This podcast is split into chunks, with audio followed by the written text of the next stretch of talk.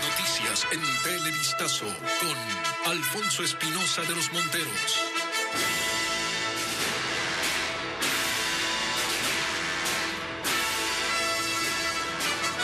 Buenas noches, amigos. El gobierno se pronuncia ante las decisiones de la Asamblea Nacional. Respetará esas decisiones. El secretario general de la Administración, Iván Correa, señaló que el Ejecutivo no se puede inmiscuir en otra función del Estado. Sin embargo, el Ministerio de Gobierno rechaza la destitución de Yori y su bloque legislativo no reconoce a Virgilio Saquicela como sucesor en la presidencia de la Asamblea. Patricio Díaz nos tiene estas reacciones. El régimen se ha pronunciado a través del Ministerio de Gobierno, encabezado por Francisco Jiménez. En un comunicado rechaza la que considera ilegal destitución de Guadalupe Llori y señala que no se prestará al juego de quienes piensan en sus intereses políticos y personales. Sin embargo, el secretario de la Administración, Iván Correa, aunque reitera una ilegalidad, destaca que no pueden intervenir. Esto reconoce la independencia de los poderes del Estado y el respeto del presidente Lazo y de todo el gobierno a cada una de esas funciones. Ahora, toca a la Asamblea trabajar en beneficio de los ciudadanos. El bloque oficialista es más firme. No reconoce a Virgilio Saquicela como presidente titular en reemplazo de Llori. Únicamente presidente encargado de esta sesión. Nosotros sí sabemos leer y tenemos plena conciencia de lo que decían las medidas cautelares. Por lo tanto, pues no podríamos en este instante hacer tal cosa como reconocer. Dice que no se podía incluir en una sesión un tema que no estaba en el orden del día, como la destitución de Yori, además de la existencia de medidas cautelares. Y aunque Izquierda Democrática reconoce también aquello, ahí prefieren la cautela. No dicen ni sí ni no. Que cualquier cambio que vaya a haber vaya en función justamente de que se solucionen los problemas que tiene el país, pero además de eso que le dé estabilidad. En Pachacutic siguen molestos, pero ahora ellos acusan al Ejecutivo. Dicen que mantiene un acuerdo con el correísmo desde que se aprobó la ley tributaria y que incluía la caída de Yori. Y yo creo que no solamente la cabeza de Guadalupe Yori. Yo creo que están canjeando otras instancias más. Habrá que ver más adelante qué pasa con la Contraloría. Isa Gisela retomó la sesión de ayer sin el oficialismo. Dice que no hay pactos ni con correístas, ni socialcristianos. No hemos pactado absolutamente nada. Acá el único compromiso es un diálogo interno que tendrá que ser en las próximas horas. En su primer día como presidente, si no hay novedades, completaría el periodo en mayo de 2023. El secretario de la Administración Pública, Iván Correa, anunció que el gobierno alista la consulta popular. Este martes hubo una reunión entre el presidente de la República y el ministro de Gobierno, quien está a cargo del proceso y quien próximamente presentará las preguntas, según adelantó el funcionario. Los temas estarían relacionados con seguridad, economía e institucionalidad, de acuerdo con las declaraciones de Iván Correa esta mañana en nuestro espacio de entrevistas y opinión Contacto Directo. La Policía Nacional duplicará su capacidad de pruebas de control y confianza a su personal con 15 detectores de mentira donados por la Oficina de Antinarcóticos de los Estados Unidos. Fabiola Santana informa que las autoridades abrirán una convocatoria para unir a sus filas a más de 7.500 nuevos policías. Los 15 detectores de mentira donados por la Oficina de Asuntos Antinarcóticos de los Estados Unidos se suman a los 10 polígrafos ya existentes en la Inspectoría de Policía, con lo que se duplica su capacidad para identificar a malos elementos, dijo el titular de esta dirección. Algunos malos elementos ya han sido separados por la institución y continuaremos en una lucha incansable para lograr y trabajar con una policía íntegra y transparente. El ministro del Interior, Patricio Carrillo, indicó que incluso el mando policial se someterá a la prueba de estos polígrafos en medio de una depuración general. Y la depuración inició. Se ha depurado ya en gran parte el mando policial y se han iniciado procesos. Estos equipos de poligrafía van a ir a la frontera, van a ir a la ciudad de Guayaquil, van a ir a las ciudades complejas. Más que nunca hoy necesitamos que nuestros rastrillos, que nuestras bodegas, que nuestras eh, áreas sensibles estén eh, perfectamente controladas y manejadas y gestionadas por gente con alta probidad. En las mismas bodegas custodiadas por la policía se han registrado robos de evidencias como armas y droga. El delegado de la Embajada Americana reconoció un proceso de transformación interna de la entidad. De allí su con los equipos valorados en 120 mil dólares. Para garantizar la permanencia en la policía únicamente de elementos honestos que tengan claro los intereses institucionales y luchar contra aquellos que tienen agendas políticas para amenazar la seguridad del país. En medio de la lucha contra la delincuencia organizada, también se anunció el más ambicioso plan de formación de nuevos policías, en total 7.500. Las postulaciones serán a partir del próximo lunes a través de la página web institucional. La Asociación de Municipalidades del Ecuador acepta el llamado del presidente de la República, Guillermo Lazo, para unirse contra la inseguridad. Qué bien.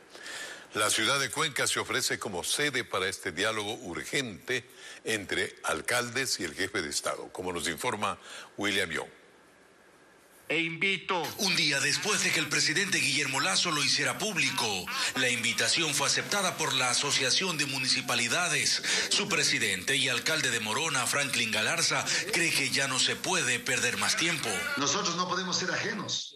Vamos a tener que sumarnos a esta cruzada para declararles la guerra al crimen organizado, que los municipios no estamos preparados para ello.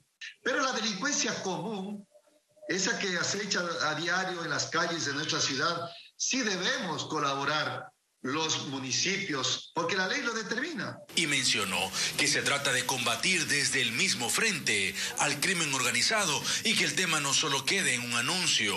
Para el alcalde de Cuenca, Pedro Palacios, cada localidad tiene sus propios problemas que inciden en la inseguridad. Sin embargo, aseguró que es momento de juntarse con soluciones y propone a la capital Azuaya como sede de este encuentro entre cabildos y el gobierno central. Que podamos eh, tener más efectivos de la policía, agentes de seguridad penitenciaria, que podamos tener una planificación, esto sí, ya a nivel eh, del Ecuador, un plan eh, del estado de seguridad sobre el cual nos podamos alinear eh, todos y cada uno de los diferentes niveles de gobierno.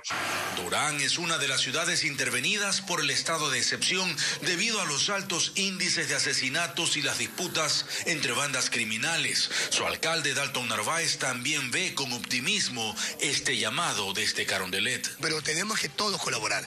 Asamblea, Gobierno Central, Ministerio, la ayuda internacional y fundamental. Son delitos transnacionales. Esto es una guerra de narcotráfico internacional. Aunque aún no se conoce la fecha, el presidente Lazo convocará a los 221 municipios del país, además a actores de la sociedad civil y de la academia. Bueno, es lo que decíamos ayer y esperamos que todos colaboren efectivamente para esta lucha contra la delincuencia. Mientras tanto, médicos y autoridades del Ministerio de Educación advierten sobre el leve incremento de casos de COVID-19 entre alumnos y maestros, mientras en las instituciones educativas se cumplen los protocolos para evitar la propagación de casos, como nos informa Bessie Granga. En los cantones de Guayaquil, Durán y San Borondón existe un ligero incremento de contagios de COVID-19 entre estudiantes y docentes. Así lo confirman las estadísticas del Ministerio de Educación. En abril y mayo de 2022, a escala nacional, se reportaron 1.884 casos de COVID-19 en estudiantes y 33 docentes contagiados.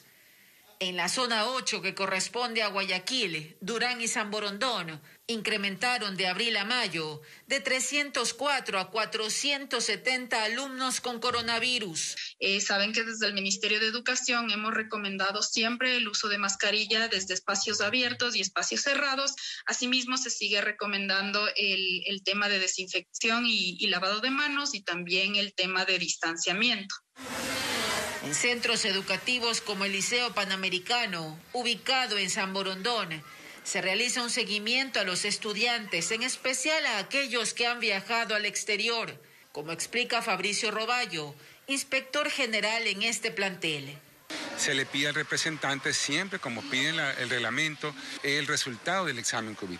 Si sale positivo, el estudiante se lo envía a la casa para clases virtuales. El médico intensivista John Cuenca advierte que en su consulta también ha verificado un incremento sostenido de casos de coronavirus con síntomas leves. Sí tenemos un repunte de COVID en las dos, tres últimas semanas. Al inicio eran personas que habían viajado al exterior Ahora no, son contagios de acá, internos, comunitarios, como podríamos decirlo. Autoridades y especialistas insisten en el cumplimiento de las medidas de bioseguridad.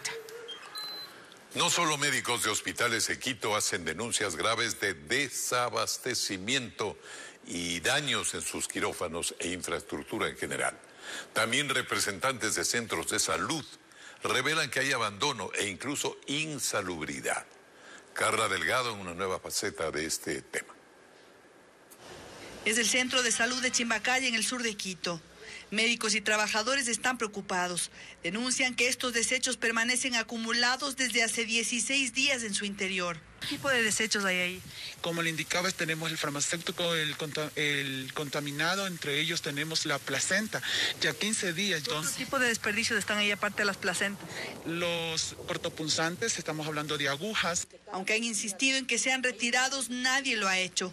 A pesar de que en un centro médico la asepsia es fundamental.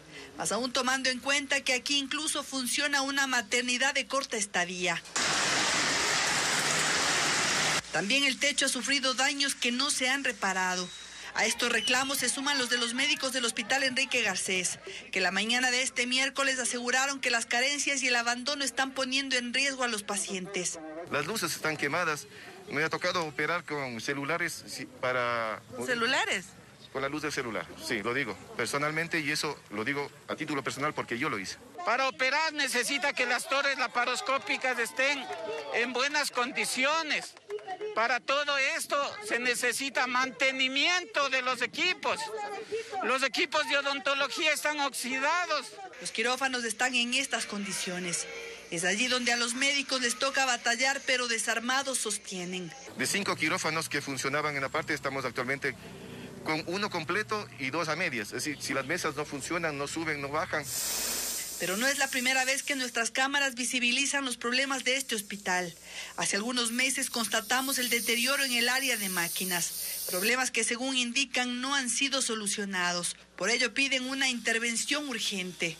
Intentamos hablar con el gerente, pero no lo conseguimos. Tampoco el Ministerio de Salud ha querido pronunciarse sobre estas denuncias.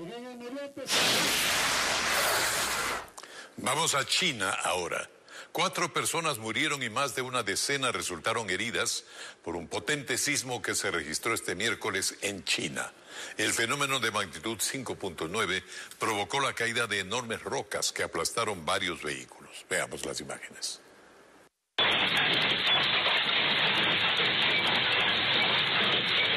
Eran las 5 de la tarde, hora local, cuando una violenta sacudida provocó pánico en la ciudad de Sichuan, sur de China.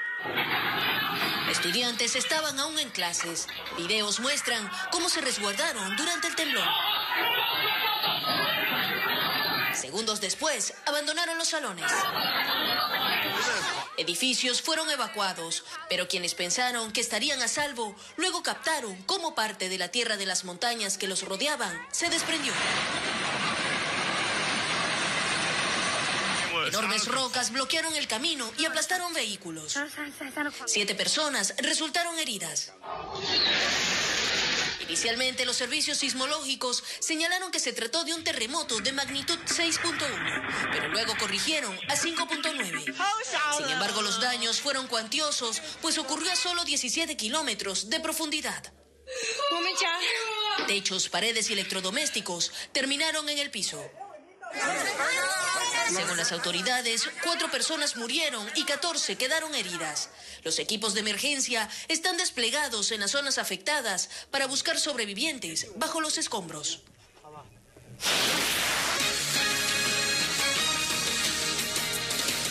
Continuamos. El gobierno presentó un nuevo bono que se entregará inicialmente a 37.500 embarazadas y lactantes. Esta ayuda económica busca reducir la tasa de desnutrición crónica infantil que ubica al Ecuador en el segundo lugar en la región. Lenin Artida recogió el anuncio. Se llama bono de los mil días porque es el tiempo durante el cual el Estado acompañará a las madres en estado de vulnerabilidad, desde el embarazo hasta que el menor cumpla dos años. Consiste en una ayuda económica de 50 dólares. Se lo presentó la mañana de este miércoles en Riobamba. Beneficia inicialmente a 37.500 madres, pero hasta finalizar mi gestión luego de tres años serán al menos 84 mil. Pero habrá tres desembolsos adicionales para los cuales las madres tendrán que cumplir con algunos requisitos. El bono adicional de 90 dólares lo recibirán las madres que asistan al menos a tres controles durante su embarazo. El segundo desembolso de 120 dólares se hará cuando el bebé cumpla un año de edad, siempre y cuando su madre lo lleve a seis controles. Con este bono y otras acciones, el gobierno apunta a reducir los índices de desnutrición crónica infantil que se encuentran en porcentajes alarmantes. Uno de cada tres niños del Ecuador hoy sufre desnutrición crónica. Hoy el Ecuador es el segundo país de la región con el mayor índice de desnutrición crónica infantil. El bono de los mil días se pagará en ventanilla en la red de puntos de pago a escala nacional, según el último dígito de la cédula de las beneficiarias o a través de transferencias en cuentas bancarias. La audiencia de habeas corpus en la que se definiría la libertad o no de Jorge Glass no se instaló. El abogado del ex vicepresidente, quien se reportó enfermo, solicitó el diferimiento de la diligencia. Fabiola Santa, con los detalles. La audiencia de habeas corpus estaba prevista en el segundo piso del complejo judicial norte en Quito. El ex vicepresidente Jorge Glass debía ser trasladado hasta ese lugar desde la cárcel 4, pero no llegó. Argumentó síntomas gripales y se conectaría vía Zoom. A la sala de audiencia solo se permitió el ingreso de las partes procesales, que salieron a los pocos minutos, pues la jueza de garantías penitenciarias Soledad Manosalvas resolvió suspenderla. Carlos Alvear, abogado de Glass, también se reportó La señora jueza de garantías penitenciarios ha revisado el certificado que inclusive eh, está en este momento por una prueba de COVID. Eh, esto le entrega en 24 horas. Ahora se espera una nueva convocatoria a la audiencia que será decisiva para la liberación o no de Jorge Glass. El recurso a favor del ex vicepresidente lo presentó Nicole Malavé y el 9 de abril un juez de Manglar Alto le concedió la libertad. Glass estuvo fuera 40 días hasta que el Tribunal de Santa Elena anuló el recurso y ordenó que regrese a la Tacunga. Sin embargo, por temas de seguridad ingresó a la cárcel 4 y el recurso se sustancia en Quito. Para la liberación del ex vicepresidente, su abogado argumentará problemas de salud y ya no de seguridad.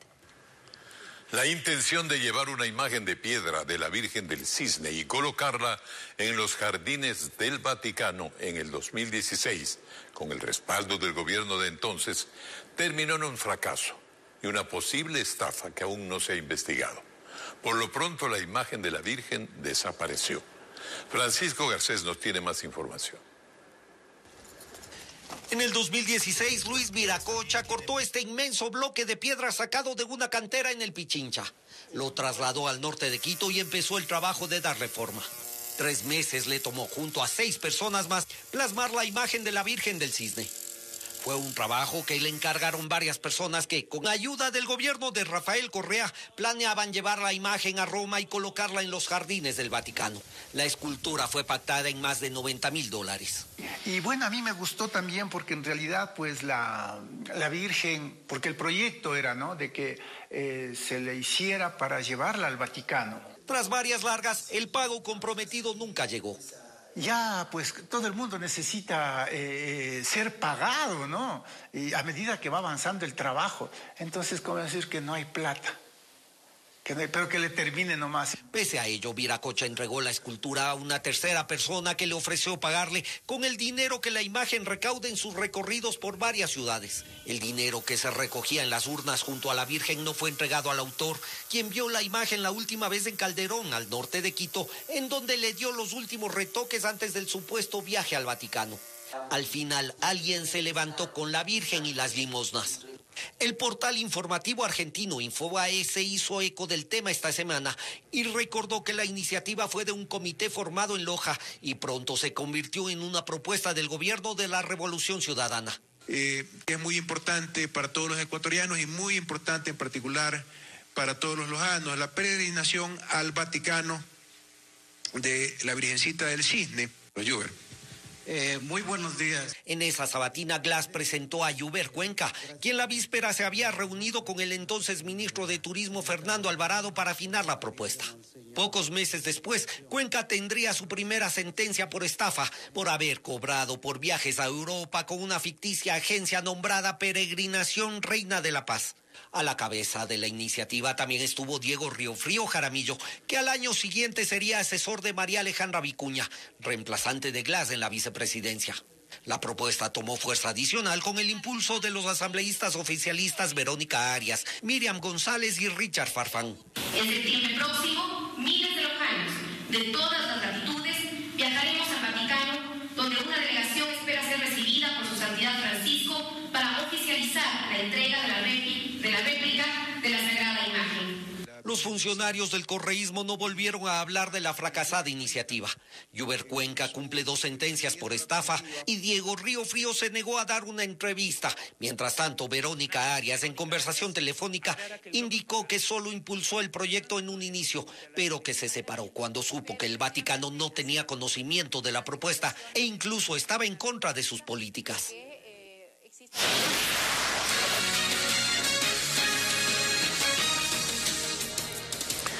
En dos operativos, 12 personas fueron detenidas acusadas de formar parte de organizaciones que trasladarían grandes cantidades de droga desde los puertos de Guayas y El Oro.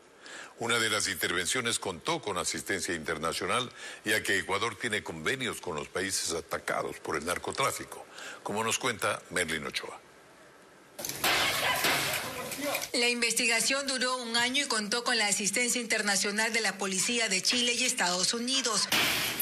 Tras los allanamientos en Machala, siete personas fueron detenidas porque son sospechosas de pertenecer a una organización internacional que enviaba droga a través de las terminales portuarias de Guayaquil en Guayas y Puerto Bolívar en El Oro. y buscar las rutas o la forma de internarla hasta los puertos para que esta sustancia sea trasladada hasta diferentes, hasta diferentes países, entre ellos Chile y Estados Unidos.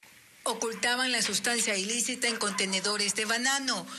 Y en otro golpe, esta vez en Guayaquil, se capturaron a cinco personas por presuntamente transportar tres toneladas de cocaína desde el puerto marítimo ubicado en el sur de la ciudad hasta Panamá el pasado diciembre.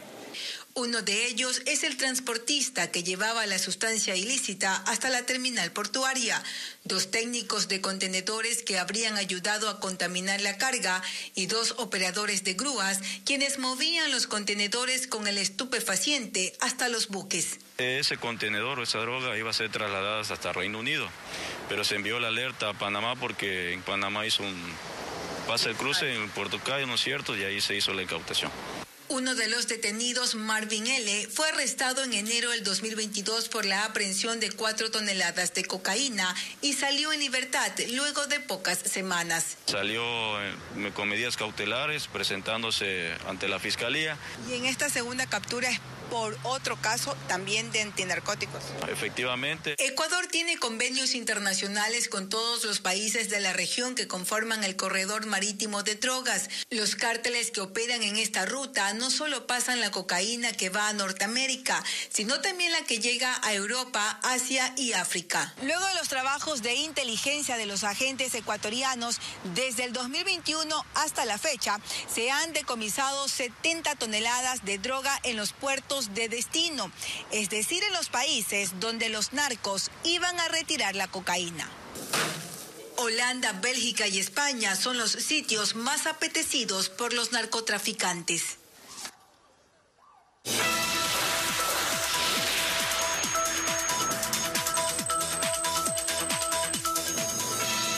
Los temas internacionales. En Estados Unidos, otra vez, un tiroteo masivo con, fatales consecuencias se registró esta tarde en un centro médico en Tulsa, Oklahoma, Estados Unidos. En el sitio hay una escena catastrófica. Según reportes policiales, en el área se dio la alerta por la presencia de un hombre armado con un rifle y poco después se escucharon disparos que habrían dejado al menos cuatro fallecidos. Los oficiales informaron que tras la intervención en ese lugar, el tirador también estaba muerto. La operación de seguridad se mantiene mientras se realiza una inspección cuarto por cuarto para comprobar que no haya otra persona armada en el edificio del hospital. El actor Johnny Depp y Amber Heard fueron declarados culpables de difamación mutua. Conozcamos los detalles de este millonario y polémico caso que ha causado revuelo. En el Tribunal de Virginia en Estados Unidos desfilaron uno a uno los testigos del caso. Luego de casi dos meses de audiencias, este miércoles primero de junio llegó el veredicto en el doble juicio que enfrenta Johnny Depp con su ex esposa Amber Heard. En la audiencia en la que solo estuvo presente la actriz, se dictaminó que ambos son culpables de difamación. Amber Heard deberá pagarle 15 millones de dólares a Depp, mientras que él deberá darle 2 millones a su ex esposa. Ella mostró su inconformidad mediante un comunicado. La decepción que siento hoy está más allá de las palabras. Me rompe el corazón que la montaña de evidencia no fue suficiente para hacerle frente a un poder desproporcionado, influencia y poder de mi ex marido. Mientras que Johnny Depp dijo que esta resolución le devolvió la vida. La batalla legal había iniciado por una demanda que impulsó él contra su ex esposa, quien en 2018 publicó una columna en el periódico The Washington Post, en la que se identificaba como una víctima de abuso doméstico, aunque en ese escrito no nombró al actor directamente. Amber Heard contrademandó a Depp también por difamación por 100 millones de dólares. Durante el juicio, ambos revelaron detalles íntimos de su relación, que comenzó en 2011 y culminó con un divorcio en 2016. La ciudad de Shanghai en China puso fin a dos meses de confinamiento por el repentino incremento de casos de COVID-19. La decisión fue celebrada por millones de personas que han pasado encerradas todo este tiempo mientras el gobierno intentaba contener este nuevo brote. Veamos.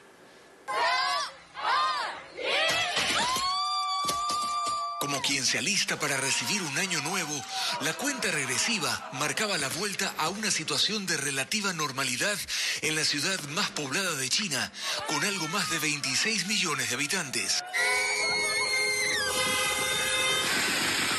Festejo inmediato con fuegos artificiales y una sensación de libertad tras un confinamiento que dio paso a protestas y al descontento de la gente. Shanghái se cerró cuando los nuevos contagios llegaron a 20.000 por día. Hoy solo fueron 15. Las vallas que cerraban zonas residenciales han sido retiradas, pero hay controles y limitaciones que se mantienen. Quienes viven en sitios donde no hay contagios reportados pueden salir sin un pase con horario limitado, pero deben mostrar pruebas negativas recientes para acceder al transporte público, mercados y sitios de esparcimiento que estarán abiertos con un aforo del 75%, mientras que restaurantes solo atenderán pedidos para llevar. Ocurre tras dos meses en los que se podía salir únicamente para realizarse pruebas COVID en jornadas que eran controladas por el gobierno y en un tiempo en el que el abastecimiento de alimentos generó quejas por las dificultades para conseguir comida. Antes de la orden general de confinamiento, ya había sectores que estaban encerrados. Para ellos han sido 80 días o más sin poder moverse. El paso del huracán Ágata por el estado de Oaxaca, en México, deja 11 fallecidos y 20 desaparecidos. El desbordamiento de ríos y los deslaves en las zonas altas provocaron los decesos y daños cuantiosos, como nos informa Iliana Suárez. Esto es Mazunte, un pequeño pueblo sobre la costa del Pacífico en Oaxaca, México. Y así ha quedado tras el paso del huracán Ágata.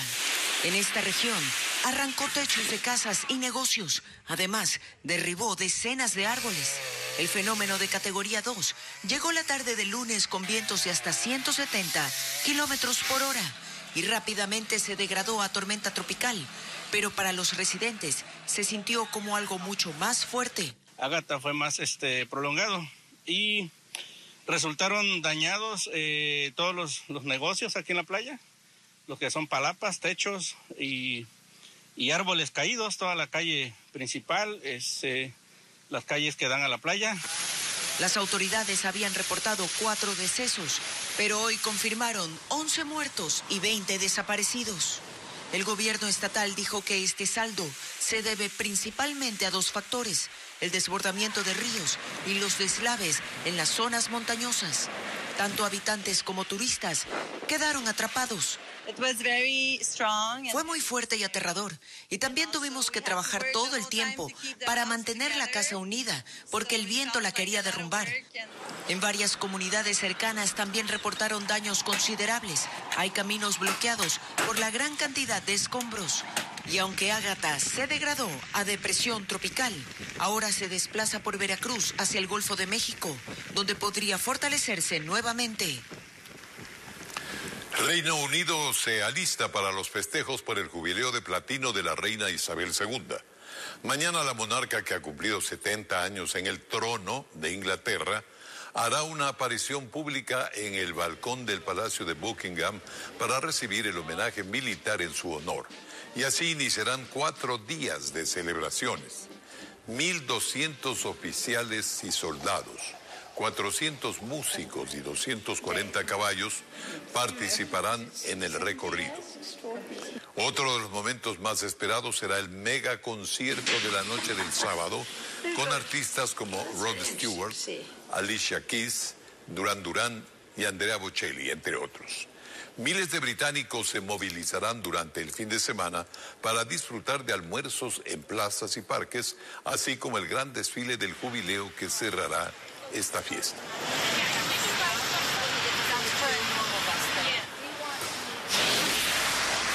Volviendo a nuestro país, el Día del Niño, hoy, fue oportunidad para que pacientes pediátricos con cáncer puedan tener un momento distinto fuera de sus habituales tratamientos dolorosos que viven día a día. El escenario fue el Hospital de Solca en Puerto Viejo, donde se organizó una pasarela de colores. Cerca de 50 pequeños guerreros de la vida nos dieron una lección de superación y valentía. Fue un día diferente para los pacientes pediátricos de Solca Manabí. No hubo batas ni inyecciones. En su lugar, 50 pequeños pudieron lucir sus mejores atuendos para ser los protagonistas de un desfile especial. Los recibieron en medio de aplausos mientras caminaban hasta el escenario, donde un lienzo esperaba por sus trazos. Cada uno con espontáneas pinceladas formó un cielo lleno de coloridos globos aerostáticos. Es su manera de expresar las ganas de vivir y seguir luchando contra el cáncer, una enfermedad que quizás no entiendan, pero que están dispuestos a vencer. Briana tiene tres años y medio. Es una de las guerreras más pequeñas de edad, pero de gran valentía. Su diagnóstico fue leucemia linfoblástica que ataca a la médula ósea, por lo que recibe tratamiento cada semana. Su madre comenta que llevan seis meses acudiendo al hospital de Solca en Puerto Viejo. Tienen mucha fe en que su niña se cure. Hay niños que se sanan y ella tiene todas las ganas de salir adelante. Los padres de los pequeños fueron los más emocionados al verlos festejar muy felices su Día del Niño. Poquito de alegría en medio de tanto dolor, de tanto, de tantos sufrimientos que ellos saben tener en todo este proceso que están llevando. El evento fue apadrinado por varias reinas de Manabí, quienes llevaron regalos y acompañaron a los chicos en su pasarela. Sentí mucha alegría porque ellos pasan por momentos muy difíciles y con esta actividad se han alegrado bastantísimo. El lienzo será colgado en el área de oncohematología pediátrica de Solca. Contribuimos en un momento, en una sonrisa, a dar fuerzas para seguir adelante en el difícil vivir de padecer una enfermedad oncohematológica. En este establecimiento médico están actualmente 250 pacientes pediátricos. Los principales diagnósticos son leucemia, linfomas y tumoraciones.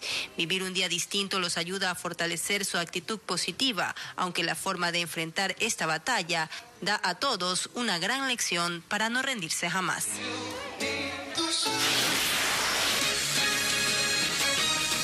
Tenemos más noticias para ustedes. Al menos el 43% de los crímenes en todo el país están relacionados con el tráfico interno de drogas. Le siguen los asesinatos por amenazas y riñas. Violencia que no se detiene porque hoy en menos de ocho horas se registraron tres muertes al estilo sicariato en Guayaquil. Diego Cuenca nos amplía. En Sauce 6, norte de Guayaquil, tres personas fueron atacadas a tiros. Dos de ellas resultaron heridas y una quedó ilesa. La policía inspeccionó el carro en donde se transportaban las víctimas y encontró dosis de droga durante la noche del martes. Esa vez se salvaron de morir, pero en lo que va del año son 1.742 crímenes en el país. El 34% está relacionado con tráfico interno de drogas. La policía defiende que los controles por el estado de excepción funcionan. Señala que entre marzo y abril, antes de la medida, en Guayaquil, Durán y San Borondón se reportaron 132 asesinatos. Y durante mayo, cuando rige el toque de queda, hubo 114 muertes violentas. En lo absoluto, menos 18 muertes violentas, representando un 14%. Sin embargo, desde la mañana de ese miércoles hasta el cierre de este informe, un transportista de buses escolares murió luego de que le propinaran varios disparos mientras salía a trabajar en la parroquia Pascuales. Horas después, los agentes fueron a Samapacingue Oeste. Ahí dos pasajeros de un taxi fueron baleados. Uno de ellos murió. Pasó el mediodía y en la cooperativa Flor de Bastión los sicarios asesinaron a un hombre cuando compraba repuestos para su moto en un local comercial. Podría ser una muerte selectiva. Eh, anteriormente ya había tenido amenazas por temas de sustancias sujetas a fiscalización. En total, en Guayaquil se cometieron tres crímenes en menos de ocho horas. Un nuevo asalto sorprende a los habitantes del norte de Quito. Un supermercado ubicado en la avenida de los Chiris fue blanco de la delincuencia. Dos sujetos huyeron disparando tras amenazar a dos policías que patrullaban la zona. Rafaela Hermida tiene las impactantes imágenes del robo. El terror para el trabajador de este supermercado inició a las 8 y 5 de la mañana de este miércoles, cuando dos sujetos ingresaron al local. Un tercer hombre los esperaba en una moto afuera del sitio, ubicado en Avenida de los Chiris en el sector de la Carolina, norte de Quito.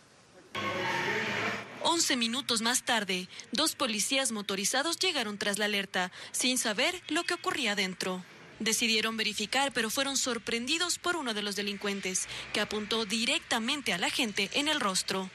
El otro uniformado solo levantó las manos ante la amenaza del sospechoso, quien se sube a la motocicleta y huye junto a sus cómplices. Se presume que igualmente hubieron dos delincuentes al interior y otra motocicleta con otros dos eh, ciudadanos que se encontraban eh, y se movilizaban en dos motocicletas, presumiblemente. Salí a ver qué pasó y ahí estaba un señor policía, el señor policía estaba tirado en el suelo y el otro señor portador de que es de guardia también estaba tirado en el suelo porque no tenía nada que hacer porque los señores salían disparando. Este percance dejó herido al empleado del local, que después de que escaparon los ladrones, salió y fue auxiliado por los habitantes del sector. Eh, tenían una persona maniatada, querían llegar igualmente al intento de robo de una caja fuerte. En la calzada de la vía quedaron los restos de las balas y sobre las veredas los vidrios rotos tras las detonaciones, por lo que agentes de criminalística llegaron al lugar para recabar indicios, entre ellos estos videos que servirán para identificar a los delincuentes. Según datos de la policía, esta zona está entre los sitios con mayor índice de delitos en Quito. Una rectificación ahora. El pasado 26 de mayo, en este noticiero, informamos sobre el caso de una menor de 10 meses de edad que fue arrollada por un vehículo. En dicho reportaje, por un error involuntario, afirmamos que la jueza Heidi Borja formuló cargos contra el conductor. Lo correcto es que la Fiscalía formuló dichos cargos y posteriormente la jueza Borja negó la prisión preventiva y dispuso medidas cautelares distintas. Hacemos la aclaración del caso.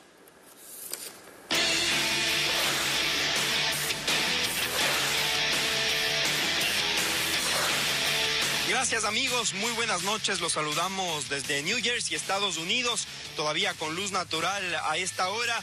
Y por supuesto, presentamos nuestro segmento deportivo desde acá por la relevancia que tienen los compromisos amistosos. Estamos acompañando a la selección nacional en su preparación rumbo al Mundial de Qatar. Eh, conversamos en conferencia de prensa con Gustavo Alfaro y se refiere al compromiso de este jueves ante Nigeria.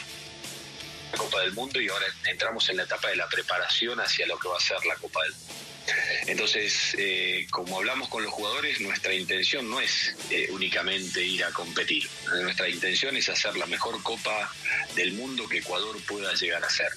Y en ese sentido confluimos que con lo que hicimos en las eliminatorias no nos alcanza, que tenemos que tener un crecimiento hacia adelante. El estratega de la selección nacional además afirmó que habrá rotación en los compromisos amistosos frente a México y Cabo Verde. Lo escuchamos. Mañana lo que vamos a hacer, la idea nuestra también es la planificación de, de partidos fue elegir equipos que estén perfilados o que sean similares y que no van a ser nunca iguales a, los equipos que nos tocan dentro de lo que es la, participación en la Copa del Mundo. Por eso buscamos equipos africanos, por eso buscamos equipos asiáticos, que son los que vamos a enfrentar. Les contamos además como última novedad de la selección que Byron Castillo y Romario Ibarra ya se sumaron al equipo e incluso realizaron trabajos diferenciados. Se espera la llegada de Gonzalo Plata en las próximas horas y también del guardameta Moisés Ramírez. Ahora les vamos a contar de los partidos amistosos que se jugaron en esta jornada. Argentina venció a Italia y Ucrania derrotó a Escocia. Veamos los goles. Se enfrentaron el campeón de la Eurocopa Italia y el campeón de la Copa América Argentina. Los albicelestes actuaron con todos sus titulares. Italia empleó futbolistas alternantes. Los visitantes fueron superiores. Lautaro Martínez, el delantero, marcó la primera conquista al minuto 28. Ángel Di María, al minuto 46, puso el segundo gol aprovechando las licencias defensivas de los italianos. Mientras que en el minuto final, Paulo Dybala sentenció el compromiso. 3 a 0 para el equipo de Scaloni. Lionel Messi fue una de las figuras de la cancha. Y cómo no ilusionarnos. Mientras que por las eliminatorias europeas, a Qatar 2022, Escocia rivalizó ante Ucrania. Andriy Yarmolenko al minuto 33 abrió el marcador para los ucranianos. Sincera, sencillamente es extraordinario. Roman Yarmechuk al minuto 49 ampliaba la diferencia. Calium McGregor al 79 descontaba para los escoceses y dueños de casa. Pagando y Stepanenko no la pudo traer del más allá clarísimo. Mientras que Arlem Dovkiv al minuto 95 puso el 3 a 1 definitivo. Para sellar su paso al Mundial, Ucrania debe superar a Gales el próximo domingo. Si algo sabe hacer Ucrania, resistir y aguanta, aguanta. El seleccionado nigeriano reconoció el estadio Red Bull Arena que se ubica aquí en New Jersey. Lo hizo después de los entrenamientos que tuvo la selección nacional en dicho escenario deportivo. La alineación está prácticamente definida para las Águilas Verdes que utilizarán una línea de cuatro en el fondo y dos atacantes para lastimar y probar así la eficacia que pueda tener en el bloque pasivo el conjunto de la selección nacional. En otra disciplina deportiva les hablamos del boxeo, porque Abel Mina, uno de los mejores representantes de nuestro país en este deporte, tendrá una pelea muy importante el próximo fin de semana y por supuesto peleará por el título latinoamericano actuando además como local en la cartelera que se prepara el próximo fin de semana en la capital de la República y por supuesto su rival será mexicano. Abel Mina de esta forma intenta dar un paso más a su objetivo final que es conquistar un título del mundo. Así estamos cerrando la información deportiva desde New Jersey, donde nos encontramos muy cerca de la selección nacional que actúa este jueves ante Nigeria. Buena noche para todos.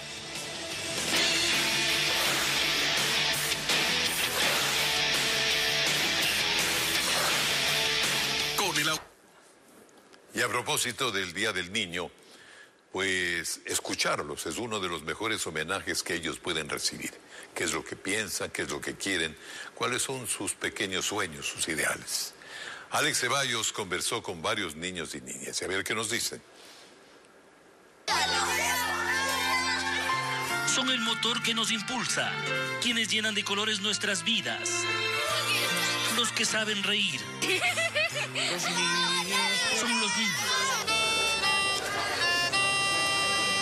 ¿Qué quieres ser de grande? Quiero ser futbolista profesional, eh, policía. Para ellos la vida es simple. Saltar, jugar, aprender, bailar, crecer. Sus gritos llenan la casa. No hay problema a la hora de hablar. Hoy día estamos aquí en la Unidad Educativa Municipal Quitumbe. Me presento primero. Soy Emilio Alejandro Mena García, tengo 10 años. Tampoco es difícil conversar de historia. Gran mariscal de Ayacucho, militar, de grandes ideales, portador de coraje y gallardía. Aunque saben de política, prefieren hablar de sus sueños, de sus expectativas, del clima, de la naturaleza. ¿Cómo quieres que sea tu país? Que sea, que, que ordenen más las cosas, que, que seamos también ser escuchados y eso. Muchos piensan que si tan solo aprendiéramos de ellos, su sinceridad, su espontaneidad, las cosas serían diferentes en la vida. Cabello largo. Em, sí, de, de vez en cuando está bien, para estos climas. Sin problema saludar a la madre con música.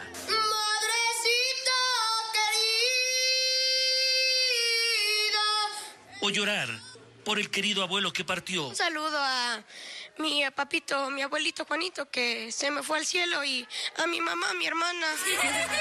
Son nuestros queridos niños, el presente y el futuro. Para ellos nuestro respeto y admiración. Los saludamos en su día. Felicidades. Los niños que alcen.